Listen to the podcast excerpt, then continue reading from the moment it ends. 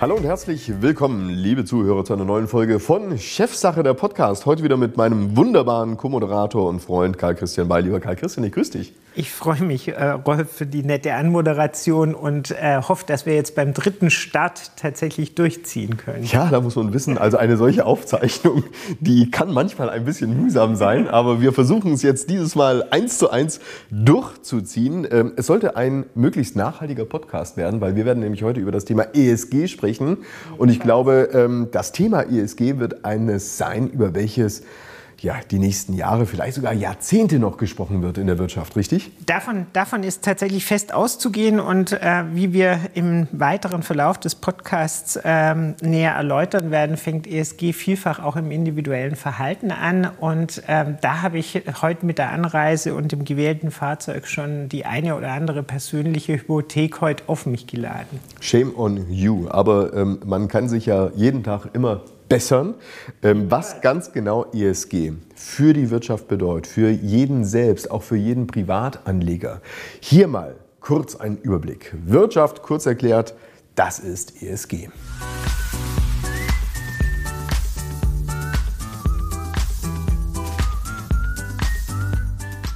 ESG ist ein Akronym, das sich aus den folgenden englischen Begriffen zusammensetzt. Environment für Umwelt, Social für Soziales und Governance für Aufsichtsstrukturen und nachhaltige Unternehmensführung. Nachhaltiges Investieren nach den sogenannten ESG-Kriterien gewinnt in den letzten Jahren immer mehr an Bedeutung. Anlegern ist es zunehmend wichtig zu wissen, für welche Zwecke ihr Geld tatsächlich eingesetzt wird und welche Wirkung sie damit erzielen. Eine Rendite Rendite soll nicht länger auf Kosten von Umwelt, Natur oder Menschen erfolgen. ESG wird als Weiterbegriff für CSR, also Corporate Social Responsibility, verwendet. Hierbei handelt es sich um die Evaluierung der unternehmerischen Sozialverantwortung.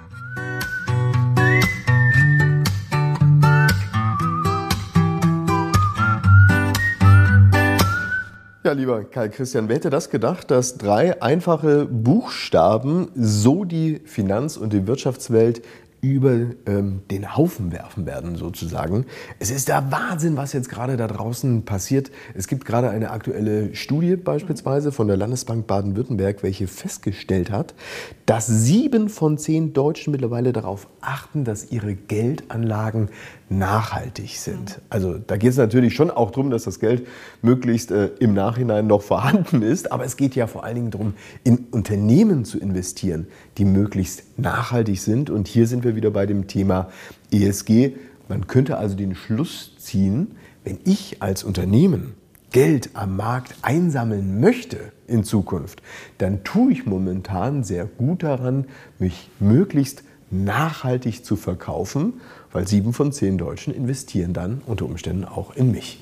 Das ist absolut richtig, Rolf, und das ist sicher eine der aktuellen Dimensionen von, äh, von Nachhaltigkeit. Das ist ja der Ursprung eigentlich der, des heutigen ESG. Ähm, dass wir eigentlich aus einer Nachhaltigkeitsbetrachtung kommen, die sehr breit ist, weil die umschließt eben tatsächlich Wirtschaft, Umwelt und die Gesellschaft in einer Dreidimensionalität, die sich jetzt auch in, wie wir gerade ja gehört haben, der Begrifflichkeit ESG wiederfindet. Aber ähm, die Herausforderung und gleichzeitig die Chance für Unternehmen, jetzt ein nachhaltiges Geschäftsmodell zu entwickeln, ist tatsächlich jetzt verstärkt und zwar dramatisch verstärkt in den letzten Jahren dadurch, dass man für die Investmentseite, also für die Kapitalanlageseite das Thema Nachhaltigkeit für sich entdeckt hat und es zunehmend auch fundierter betrachtet. Ja, man könnte es aber auch überspitzt sagen, dass ich überhaupt gar keine Chance mehr habe, in Exakt. Zukunft Geld einzusammeln. Exakt. Also ich will jetzt äh, nicht den Unternehmern was Schlechtes unterstellen, aber ich sage mal, die Motivation ist unter Umständen höher, dass ich eben an Geld komme, anstatt jetzt zu sagen, naja, ich möchte jetzt die Umwelt schonen. Ist es so? Gen genau das meine ich. Und ich muss ehrlicherweise zugeben, obwohl ich mich schon sehr lange mit dem Thema gesellschaftliche Verantwortung im Großen, wo Nachhaltigkeit ja äh, verankert ist, ähm, beschäftige, dass ich diese diese Dynamik wirklich total falsch eingeschätzt hatte. Ich hielt, als das so äh, Mitte der 2010er äh, Jahre in diese Richtung der Kapitalmarkt Betrachtung überging, das Thema Nachhaltigkeit. In der, in der Frage, welche nachhaltigen Investments gibt es, dann hat man Nachhaltigkeitsindizes entworfen, hatte erste Kriterien entwickelt. Da hielt ich das ehrlich gesagt für übersichtlich sinnvoll, weil ich das Gefühl hatte, es ist eine relativ eindimensionale Betrachtung. Es ist sehr, sehr viel Green Marketing oder Greenwashing dabei gewesen. Es war sehr unfundiert. Man hatte eigentlich so ein bisschen einen Marketing-Hype äh, vermutet. In der Zwischenzeit ist die politische Richtung darauf eingeschwenkt bzw. befeuert das Thema extrem, egal ob auf Ebene der EU oder der Nationalstaaten, sodass ich tatsächlich, und du erinnerst dich sicher auch an die, an die Darstellung von Larry Fink in einem der früheren, genau, ja, genau, in einem unserer früheren Podcasts, der eben auch jetzt aus Investorensicht das Thema Nachhaltigkeit als künftige Anforderungen an Unternehmen und an deren Wirtschaften definiert hat. Man merkt, da ist jetzt Bewegung drin. Genau, er Wir sehen ja, natürlich. Er sagte ja, ähm, so in dem Sinne, Klimarisiken sind Investitionsrisiken. Absolut. So hat das irgendwie auf den Punkt Absolut. Gebracht, ne? Wir sehen das ja aber natürlich auch leider jetzt zunehmend. Der Klimawandel ist nicht zu leugnen. Er ist spürbar, unabhängig jetzt davon, welche Unwetter es früher auch gab, merken wir eine gewisse Veränderung. Ähm, man hat den Eindruck, auch die Akzeptanz der jüngeren Generation, die sich ausdrückt dann in Fridays for Futures oder anderen Aktivitäten, über das Verhalten und das ja, die, die, die, die, die ähm, ökonomische Grundhaltung der derzeitigen Generationen ähm, ist, kommt auch zum Erliegen. Wir, wir sehen das jetzt ganz dynamisch, wenn diese Generationen ins Arbeitsleben eintreten und eine ganz andere Erwartung auch haben an die unternehmerischen Kernwerte. Und ich glaube von daher, wir haben äh, jetzt äh, in dem Thema äh, ESG tatsächlich eine, eine, eine wirkliche, eine wirkliche ähm, relevante Transformation zu leisten, so ähnlich wie wir es mit der Digitalisierung gerade äh, vielfach thematisiert haben. Also dann lass uns doch mal eintauchen. Wir werden uns jetzt mal jeden einzelnen Buchstaben mhm. genauer anschauen, aber ich möchte es äh, äh, möglichst von der abstrakten Ebene herausziehen und möglichst konkret machen, vielleicht auch mit Beispielen. Mhm. Ähm, als ich das erste Mal von ISG gehört hatte, war ich selbst ehrlich gesagt ein bisschen irritiert. Also muss man ein E, muss man ein S und muss man ein G erfüllen? Oder kann ich auch nur einen Buchstaben erfüllen? Oder kann ich sogar unter Umständen einfach nur bei meiner Recherche in meinem Unternehmen so lange suchen, bis ich halt irgendwas finde? Was vielleicht ein kleines Fitzele-mäßig einem E oder einem S oder einem G zuzuordnen ist. Weil das Gefühl habe ich nämlich auch manchmal. Irgendwie ist doch jedes Unternehmen immer ein bisschen E, S oder G. Ja, das ist definitiv so. Das merkt man ja auch in, den, in, den, äh, in der Art, wie die Unternehmen bewertet werden. Also wir haben äh, ja in der Zwischenzeit hier auch eine ausgeprägte Industrie an Ratingagenturen, an Kriterienkatalogen und, und, und ähm, über die wir sicher im, im Verlauf auch noch mal kurz reden sollten.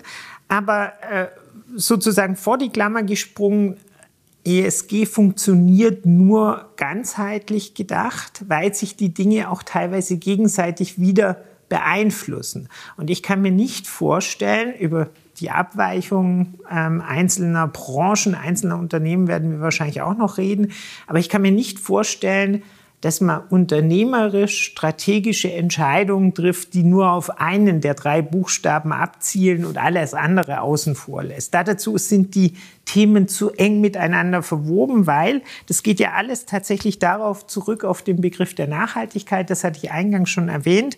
Das resultiert wiederum aus dem Brundtland-Bericht der Weltkommission für Umwelt und Entwicklung schon 1987. Und ich zitiere das mal. Nachhaltigkeit ist die nachhaltige Entwicklung, ähm, die, die gewährt, dass künftige Generationen nicht schlechter gestellt sind, ihre Bedürfnisse zu befriedigen als gegenwärtig Lebende. Und genau das ist der Konflikt, den wir mit Fridays for Future haben. Das ist genau der Konflikt, warum wir nicht eines der, einen der drei Buchstaben erfüllen können und alles andere außen vor lassen können. Und das ist die Schwäche der Kriterien und äh, sonstigen standardbasierten Vorgehensweisen. Okay, dann lass uns jetzt mal genau in diese Buchstaben bzw. hinter diese Buchstaben schauen. Also wir sprechen über E wie Environmental, also sprich mhm. die Umwelt. Wir sprechen über S, Social, also Soziales. Und wir sprechen über G, äh, da geht es um Governance, also im Großen und Ganzen um Führung, aber auch um Aufsichtsstrukturen. Also, dann widmen wir uns zunächst dem E, Environmental. Einfach gesagt geht es letztendlich darum, dass ich mein Unternehmen so strukturieren, führen muss und so auch meine Produkte ähm, letztendlich innovieren muss, dass ich möglichst geringe Schäden bei der Umwelt erzeuge. Fertig. Genau, also die Ressourcenschonung in, in jeglicher Dimension, egal ob jetzt im Energiemanagement oder äh, in der Ausprägung äh, der, der jeweiligen, äh, der jeweiligen äh, Wertschöpfungsketten, zielt darauf ab, eine möglichst geringe Ressourcenverbrauch zu haben und äh, tatsächlich damit einen effektiven Beitrag zur, zum Klimaschutz, vielleicht irgendwann auch mal zu einer Verbesserung wieder hin zu erreichen.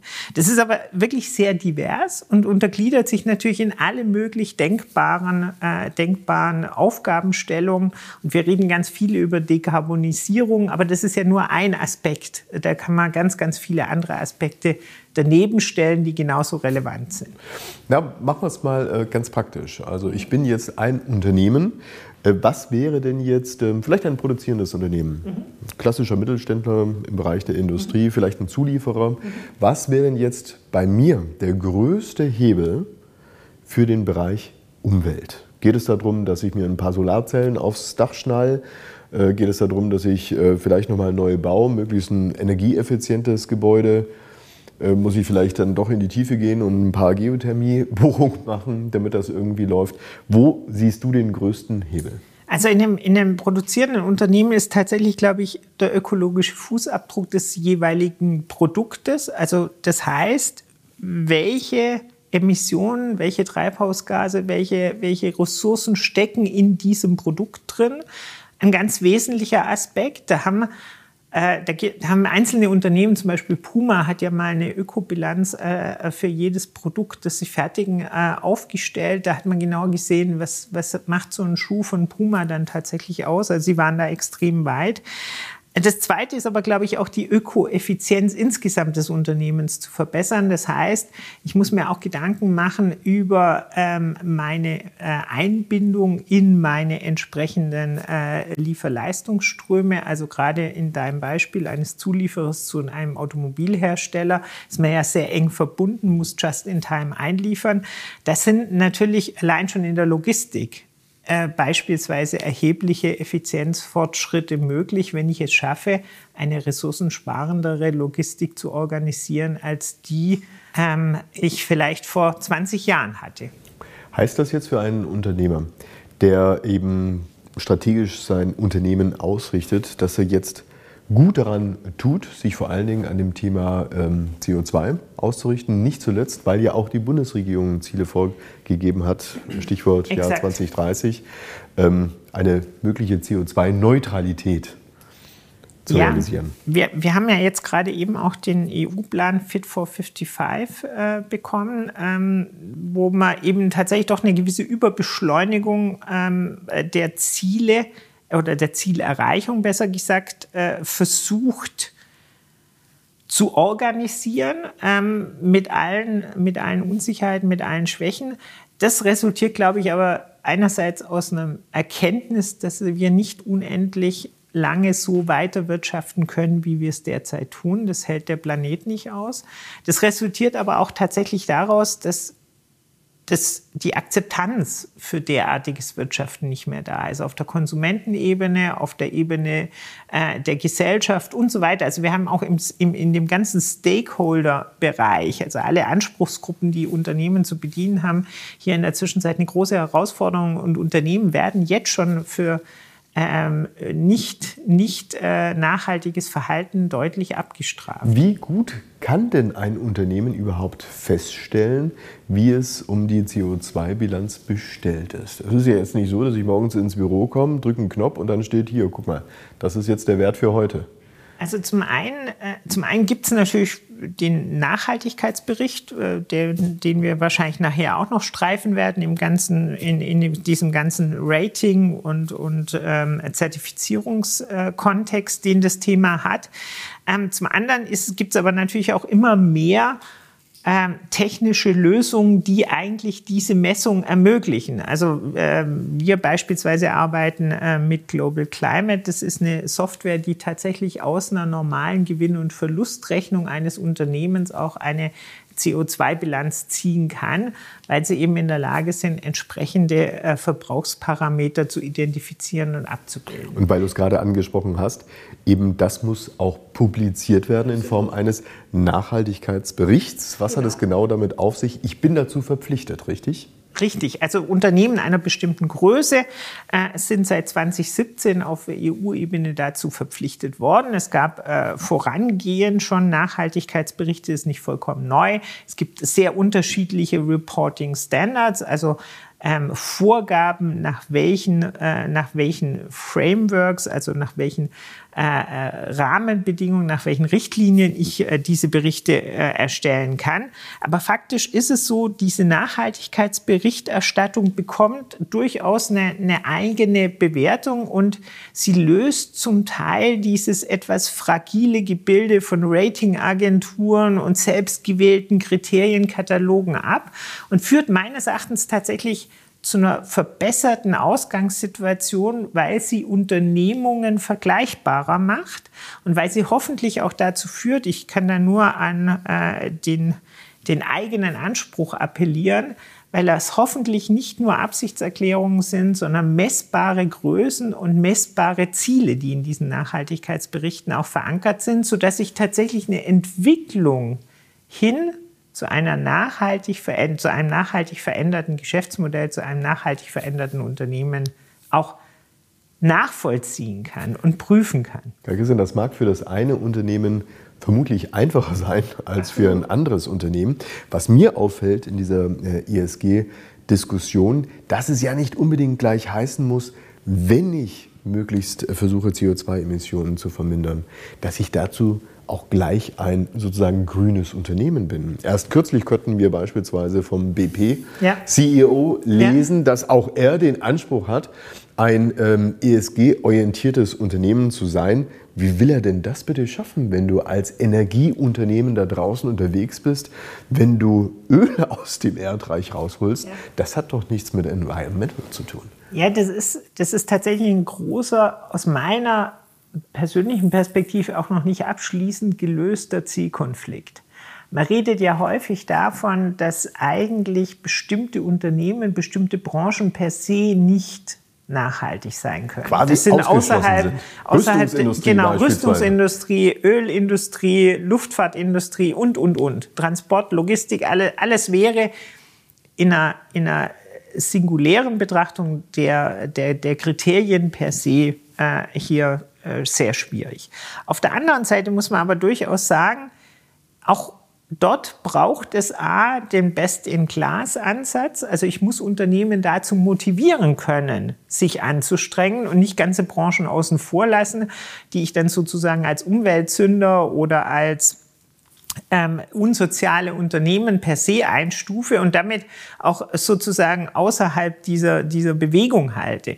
Ich halte es für ganz wichtig, die Branchen mit zu integrieren, ähm, aber natürlich aufgrund ihres unveränderlichen Geschäftsmodells in einzelnen Bereichen auch innerhalb ihrer Klasse zu bewerten. Also es ist extrem schwierig, jetzt ein, ein Unternehmen wie BP mit einem gemeinwohlorientierten Unternehmen wie der Caritas irgendwie in ein Verhältnis zu setzen. Das ist extrem schwierig. Das macht aber auch keinen Sinn. Also wir müssen innerhalb der Branchen zu Standards und zu Verbesserungen kommen. Hm. Ja, also ich sage mal, dieser Best-in-Class-Ansatz, ähm, der hinkt natürlich schon auch ein bisschen. Also wenn du, sag ich mal, der, der Einäugige unter den Blinden bist, muss das jetzt nicht unbedingt heißen, dass in dieser Klasse so richtig was vorangeht. Ja, das stimmt. Aber auf der anderen Seite sind wir derzeit beispielsweise, bleiben wir bei BP, so abhängig von fossilen Brennstoffen. Und es ist ja auch die Frage, ob wir die Transformation hin zu einem grünen Wirtschaften auf diese Radikalität hinbekämen, wenn wir sagen, okay, BP ist, fällt sozusagen aus dem Raster der, der guten Unternehmen raus, hat damit Nachteile am Kapitalmarkt, hat damit alle Folgewirkungen, die du eingangs schon beschrieben hast, wird nicht mehr die besten Arbeitnehmer ziehen. Wir reden ja gleich auch noch über die anderen, äh, über die anderen Kriterien, die in die Nachhaltigkeitsbetrachtung fallen. Also wird sozusagen multiple abgestraft, muss aber in dieser über Jahre, Jahrzehnte anhaltenden Transformation noch erhebliche Anstrengungen mitleisten, Mehr bis wir andere. diesen Shift hinbekommen. Und wir würgen auch die eigenen Bemühungen, beispielsweise von BP, ab, sich tatsächlich diesen Klimazielen aktiv zu stellen und selbst in ihren, in ihren Geschäftsfeldern Treiber der Veränderung zu werden. Auch BP investiert ja nicht mehr nur in Geschäftsfelder, die sozusagen aus unserer Perspektive jetzt böse sind, sondern BP investiert ja auch, wie jeder Energieversorger, in Bereiche, bei denen man versucht, äh, grüne Energiequellen äh, zu erschließen und nutzbar zu machen. Lass uns äh, den Punkt gleich abschließen, aber eine Frage habe ich noch dazu. Ähm, du hast von Unternehmen gesprochen, die ungleich mehr Anstrengungen unternehmen müssen als andere. Würde mich natürlich, wenn ich Chef von einem solchen Unternehmen bin, dazu führen, dass ich natürlich mir die Frage stelle, wo bekomme ich denn das Geld jetzt her? Es ist eine Mordstransformation, die ich hier in dem Unternehmen äh, zu realisieren habe. Ich kann mir vorstellen, dass natürlich der Ruf nach einer Förderung, sozusagen Geld von außen, naheliegend ist. Ja, da braucht man ja nur auf die deutsche Automobilindustrie blicken, die ja auch der Ansicht ist, dass, oder der Ansicht vielleicht war, das ist ja etwas indifferent in den letzten äh, Wochen, zumindest der Ansicht war, dass ihre Transformation hin in die Elektromobilität nicht eine unternehmensindividuelle äh, Aufgabe ist, sondern durchaus eine, die mit politischen Rahmenbedingungen so zu versehen ist, dass sich die Last verteilt. Darüber kann man sehr geteilter Meinung sein, ehrlich Absolut. gesagt. Und wenn man beispielsweise die Gewinne der Automobilhersteller sieht, die, die derzeit erwirtschaftet werden, habe ich ehrlich gesagt kein Verständnis dafür, weitergehende staatliche Subventionen oder sonstige ähm, Anreize zu schaffen. Das mag in anderen Bereichen, die man ruckartig in die Transformation gezwungen hat, wie beispielsweise der Energieversorgung, etwas anders sein. Die Energieversorgung hat ja den, äh, die Veränderung ihrer Geschäftsmodelle schon nach Fukushima aufgezwungen bekommen von der Politik. Da habe ich einen anderen Blick drauf. Da bin ich tatsächlich der Meinung, da muss es dann tatsächlich auch eine, eine, eine staatliche ähm, einen staatlich gesetzten Rahmen geben, innerhalb derer zum Beispiel die vorzeitige Abschaltung von Atomkraftwerken, die ja das, äh, eines der Kannenmomente war, und die Investition in andere Geschäftsfelder irgendwo ähm, begleitet und äh, äh tatsächlich auch äh, in, den, in den Folgen abgemildert wird. Du hast es vorhin angesprochen, diese drei Buchstaben, dieses Akronym, die bedingen sich ja gegenseitig. Und ich kann jetzt natürlich schon am engagiertesten sein, wenn es darum geht, meine CO2-Emissionen zu vermindern. Ich kann mich möglicherweise auch um Artenvielfalt und dergleichen bemühen.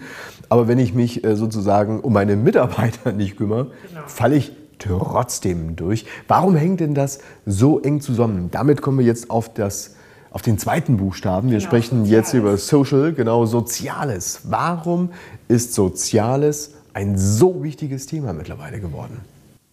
Ich glaube tatsächlich, weil wir eine wesentlich höhere Abhängigkeit haben von Mitarbeitern, weil wir andere Produktionsprozesse haben. Also ich rede jetzt auch nicht nur von dem Fließbandproduktionsprozess, sondern auch im tertiären Sektor, also im Dienstleistungssektor sind wir viel, viel abhängiger von der Leistung der, äh, der Mitarbeiter. Und die Mitarbeiter haben heutzutage nicht nur nach meinem Eindruck, sondern ja auch vielfältig beschrieben, ein anderes Verständnis des Zusammenwirkens mit dem Unternehmen. Die haben eine andere Anspruchshaltung und zwar sowohl im Positiven als auch im Negativen gesprochen. Mit der muss man tatsächlich umgehen und man muss sie nutzbar machen. Und ich kann mir nicht vorstellen, beispielsweise, dass ein Unternehmen, das jetzt keinerlei Anstrengungen unternimmt, äh, sich im Bereich der, äh, der Umweltverträglichkeit zu verändern oder zumindest diese, diese Entwicklung in irgendeiner Weise zu befördern, ähm, ein wirklich attraktiver Arbeitgeber ist, zum Beispiel für die vorhin schon erwähnte Generation, die jetzt äh, freitags demonstriert hat vor Corona, äh, für genau diese, äh, diesen Klimawandel ähm, äh, und für genau äh, tatsächlich diese, diese veränderte Perspektive. Und ich glaube auch, äh, um, um das vielleicht noch zu ergänzen, wir haben immer noch, das ganze Thema ist ja auch ein globales Thema, wir dürfen es nicht zu sehr nationalstaatlich denken. Äh, wir haben immer noch so derartige Dysbalancen auf der Welt, äh, über die wir ja zuletzt betreffend der Lieferketten auch diskutiert hatten. Auch da ist es immer noch notwendig, Achtung der Menschenwürde, ähm, äh, durchzusetzen, Verbot von Kinderarbeit etc. Also wir haben noch ganz, ganz viele Aufgaben, vielleicht nicht zwingend nur in unserem heimischen Markt, aber in den Märkten, in denen deutsche Unternehmen tätig sind, gibt schon noch relativ viel zu tun, was soziale Interaktion angeht, um dann, was ja jeder gerne sein möchte, Top-Arbeitgeber, Employer of the Year oder was auch immer. Absolut. Also wir kennen ja alle die, die Bilder von brennenden Textilfabriken in Bangladesch beispielsweise. Wir sind Exportweltmeister. Natürlich geht das irgendwo auch auf die Kosten von anderen, ganz klar. Ähm, ich glaube, das Thema Lieferkette, das haben wir äh, sehr umfangreich auch in unserem letzten Podcast schon dargestellt, auch inwiefern man auch verpflichtet wird, seine Lieferkette in Zukunft so zu organisieren, dass sie eben möglichst an der Menschenwürde ja. ausgerichtet ist, dass du auch eine gute und faire Bezahlung natürlich ähm, der Mitarbeiter sicherstellst, aber auch sicherstellst, dass all die Lieferanten, die dir wiederum zuliefern, das Gleiche tun. Auch mhm. das ist ein sehr viel höherer Aufwand, den du in Zukunft haben wirst. Werden denn die Unternehmen deiner Meinung nach ähm, dem überhaupt gerecht werden können? Weil wenn du dir jetzt mal so einen arbeitsteiligen Prozess anschaust, da sprichst du ja jetzt nicht nur von einem Lieferanten, sondern zwei, drei, 50, 100, vielleicht sogar Tausenden, bis am Ende dein Produkt hinten rauskommt. Wer will denn das alles organisieren und ist das überhaupt dann noch wirtschaftlich darstellbar? Also das ist, das ist äh, tatsächlich von der, von, der, von der Frage her ähm, äh, nur, nur mit einem eigenen Podcast zu beantworten. Ähm, also das ist tatsächlich in der Komplexität nicht zu unterschätzen. Ähm, ich möchte aber, möchte aber äh, sozusagen die Notwendigkeit äh, nochmal einem Beispiel verdeutlichen, das uns ja jüngst ereilt hatte. Äh, während, während oder wegen Corona ist unser Blick ja ähm, gerichtet worden auf die Zustände in der deutschen fleischverarbeitenden Industrie. Und wir haben alle festgestellt, was Werkverträge sind, bei denen tatsächlich Subunternehmer ähm, eingesetzt werden, um dann tatsächlich in Fließband äh, Rinder und Schweine und, und sonstige Tiere äh, zu schlachten und zu verarbeiten. Das spielt in Deutschland das sind Themen, bei denen wir in der Lieferkette schon erheblich und zwar ganz unmittelbare Konsequenzen haben. Da hat die Politik ja reagiert. Das ist heutzutage äh, so nicht mehr möglich. Auch die äh, betroffenen Firmen haben reagiert und haben das umgestellt. Aber das war jetzt gerade mal im Jahre 2020. Also wir reden von von Sachverhalten, die bei uns durchaus immer noch eine Rolle spielen und Soziales. Ich möchte es gerne auch noch um eine Komponente erweitern, die immer auch so ein bisschen untergeht beinhaltet ja tatsächlich auch Anspruch der Arbeitnehmer auf Qualifikation, auf Weiterbildung, genau. auf, äh, auf, eine Sozial auf soziale Rahmenbedingungen. Du musst auch nach innen schauen. Du musst gucken, Exakt. dass die Leute sich entwickeln Exakt. können und Exakt. sich wohlfühlen. Genau. Und wir, wir reden ja ganz häufig von Humankapital und von der Frage, inwieweit Humankapital ja nicht vielleicht eigentlich sogar meines Erachtens zumindest von vom Denkansatz her interessanterweise zu aktivieren werden in einer Bilanz, weil es ist eine ganz wesentliche äh, Arbeitskapitalia, die wir für unsere Wertschöpfung in Ansatz bringen. Und wir haben da zu wenig Aufmerksamkeit drauf. Sicher das eine oder andere Unternehmen nicht. Die Gefahr der Pauschalierung ist ja klar. Aber da steckt noch erhebliches Potenzial, das sich alles unter diesem großen Begriff Soziales verbirgt. Welches Unternehmen würdest du denn momentan am Markt sehen, welches sich besonders engagiert rund um das Thema Soziales und zwar nach innen? Also ich hatte, ich hatte schon den Eindruck, dass in einer durchaus kompetitiven Branche wie zum Beispiel dem Einzelhandel Götz Werner mit DM sehr, sehr vieles richtig macht. Weil das waren in den Befragungen der letzten Jahre immer extrem hohe Zufriedenheitswerte bei den DM-Mitarbeitern und Mitarbeiterinnen entgegen anderen Branchenteilnehmern. Also da müssen wir gar nicht auf die Schlecker Frauen blicken, aber der hat es geschafft, tatsächlich einen, einen ja nicht unbedingt durch höchst qualifizierte Kräfte ähm, äh, geprägten ähm, Branchenbereich tatsächlich äh, wirklich so aufzustellen, dass ein ganz, ganz hohes Commitment, eine sehr, sehr hohe Zufriedenheit der Arbeitnehmer ähm, da ist. Und das finde ich, das finde ich schon sehr bemerkenswert. Da, da gibt es ganz, ganz viele andere Beispiele, äh, die, die, die möchte ich sozusagen nicht, nicht genannt haben. Aber das ist ein, äh, ein Unternehmen, wo man immer wieder drüber gestolpert ist, dass, äh, die, äh, dass die offensichtlich den Bereich sehr, sehr gut nach innen äh, gemacht haben. Lass uns ähm, über den dritten Buchstaben sprechen mhm. von ESG. Lass uns über Governance sprechen. Lieblingsthema. Ja, da geht dir doch gleich das genau. Äh, Herzchen auf. Also Auch ein eigener Podcast. ja, werden wir sicherlich noch machen. Ähm, aber es geht hier im Großen und Ganzen um Unternehmensführung, aber es geht auch um Aufsichtsstrukturen. Man könnte daraus ableiten, naja, die besten Motivationen und die besten Ideen bringen nichts, wenn sie halt nicht wirklich kontrolliert werden. Und dann sollte es nicht von einem selbst sozusagen kontrolliert werden, sondern ähm, das Thema der Unabhängigkeit ist eigentlich hier zentral. Kommen wir jetzt auch in diesem Kontext nicht nur äh, auf das Thema über Aufsichtsräte beispielsweise sprechen zu müssen, sondern sollten wir jetzt auch in dem Kontext über Ratingagenturen beispielsweise sprechen, also externe Dienstleister, die sozusagen auf mich draufschauen und sagen, jo, passt oder passt halt nicht. Also be bevor ich auf, auf diesen Teil der Frage zurückkomme, finde ich tatsächlich vielfach die Governance Forderungen, also die, die Erwartungen an die Aufsichts- und Unternehmensführungsstrukturen teilweise so ein bisschen ähm, ja, generisch zusammengefasst, wenig, wenig sauber abgestuft, wenig, wenig zugeordnet. Also ich tue mich hier am, am, am schwersten, ehrlich gesagt, weil das für mich am, am, schlechtesten, am schlechtesten und am ungriffigsten dargestellt ist. Das brutal sein. Also, also eigentlich müsste das G von Governance müsste doch eigentlich an erster Stelle stehen, also, äh, genau. sag ich mal, statt dem E, weil wenn du, genau. wenn, du wenn, wenn vorne rum sozusagen, also der Fisch fängt vom Kopf an zu stinken, sagen wir es einfach mal so.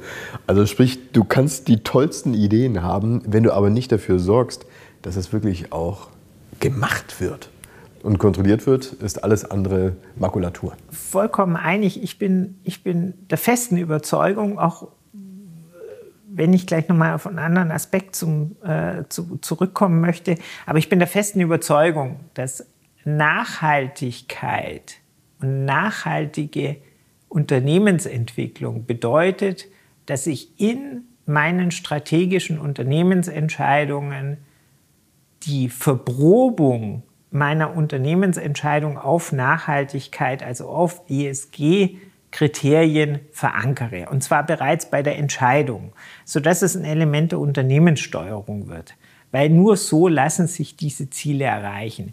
Der Punkt, weshalb ich mich aber schwer tue mit dem G, ist, das sind dann Themen wie Compliance und Korruption stehen nebeneinander. Für mich ist äh, antikorruptives äh, oder Korruptionsprävention besser formuliert ein Bestandteil von, von Compliance.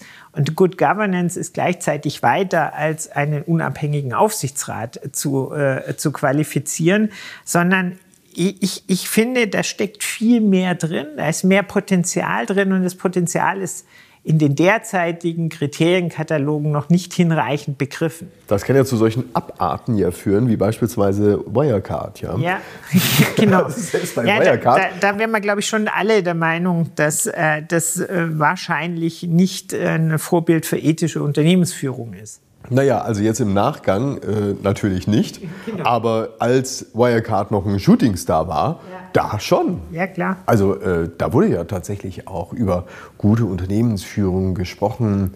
Wirecard galt ja schon auch wirklich als Vorzeigeunternehmen, auch wenn es um Governance geht und so weiter. Auch die Aufsichtsräte haben sich ähm, durchaus in dem Sonnenlicht äh, gesehen.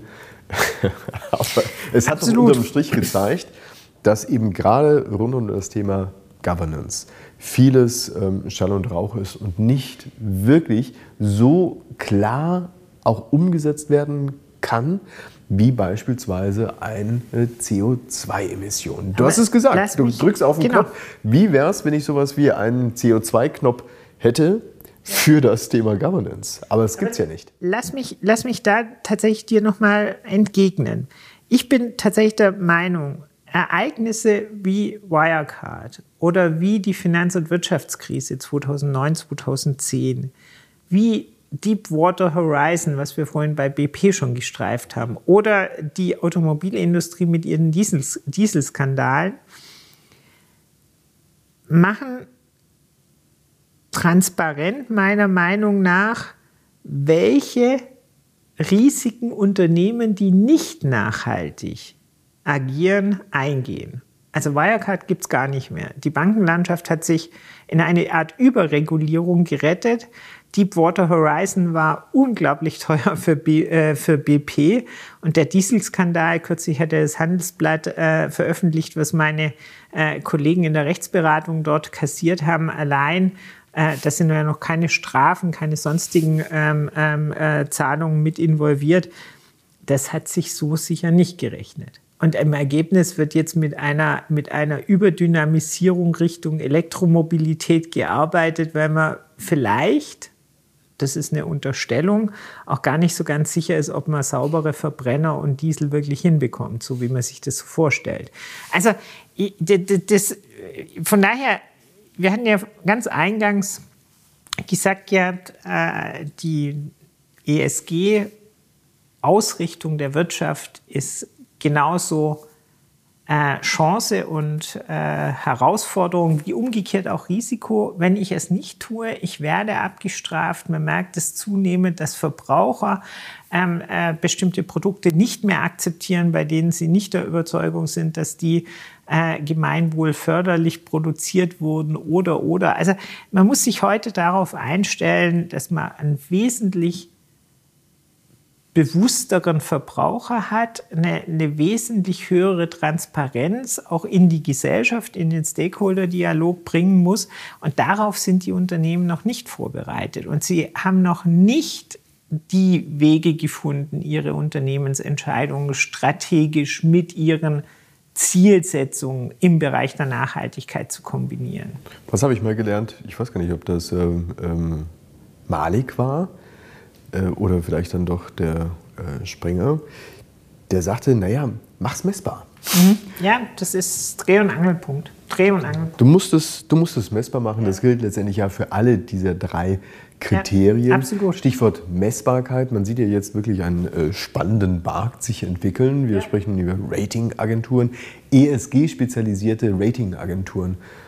Das wäre doch jetzt eigentlich eine pfiffige Geschäftsidee auch für dich, lieber Karl Christian. Also meines Erachtens ist das schon wieder ein bisschen durch, ist, ist jedenfalls mein Eindruck, ähm, weil ich glaube, die Ratingagentur wird irgendwann mal davon abgelöst, dass man tatsächlich fundiertere Nachhaltigkeitsberichterstattung bekommt, die auch von den Wirtschaftsprüfern entsprechend nicht nur wie jetzt formal, sondern auch inhaltlich geprüft wird. Und dann hat man tatsächlich meines Erachtens ein deutlich größeres Fundament, weil eine Ratingagentur, darüber darf man sich keine Illusion machen, wird ja von irgendjemand bezahlt. Das kann man jetzt bei dem Wirtschaftsprüfer auch sagen, aber das eine ist doch nochmal standesrechtlich ein anderes, ein anderes äh, Selbstverständnis als jetzt eine, eine, eine Agentur, die vielfältig natürlich auch aus der Vermarktungsecke, also aus der äh, Marketing-Ecke kommt. Und da würde ich schon durchaus auch eine, eine wertvolle Aufgabe für uns Wirtschaftsprüfer drin erkennen. Natürlich nicht, wenn man äh, nicht prüft, wie das vielleicht bei anderen Fällen der Fall war. Stichwort Wirecard mal wieder, mein Gutster.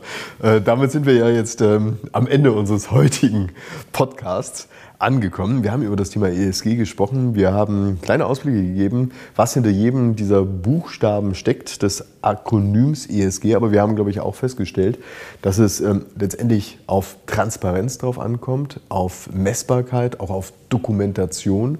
Und wir haben auch sogar einen kleinen Ausblick gegeben, in welche, welche Richtung Podcasts es gehen könnte. wir noch machen werden. Ja, ganz genau. Lieber Karl Christian, ich bedanke mich herzlich für diese Folge unseres Podcasts. Hat äh, sehr viel Spaß gemacht und ich hoffe, Danke dass dir. auch ihr und Sie da draußen ähm, einiges mitnehmen konnten und Sie auch das nächste Mal wieder mit an Bord sind. Bis dahin wünsche ich alles Liebe und Gute. Bleiben Sie uns gewogen. Vielen Dank.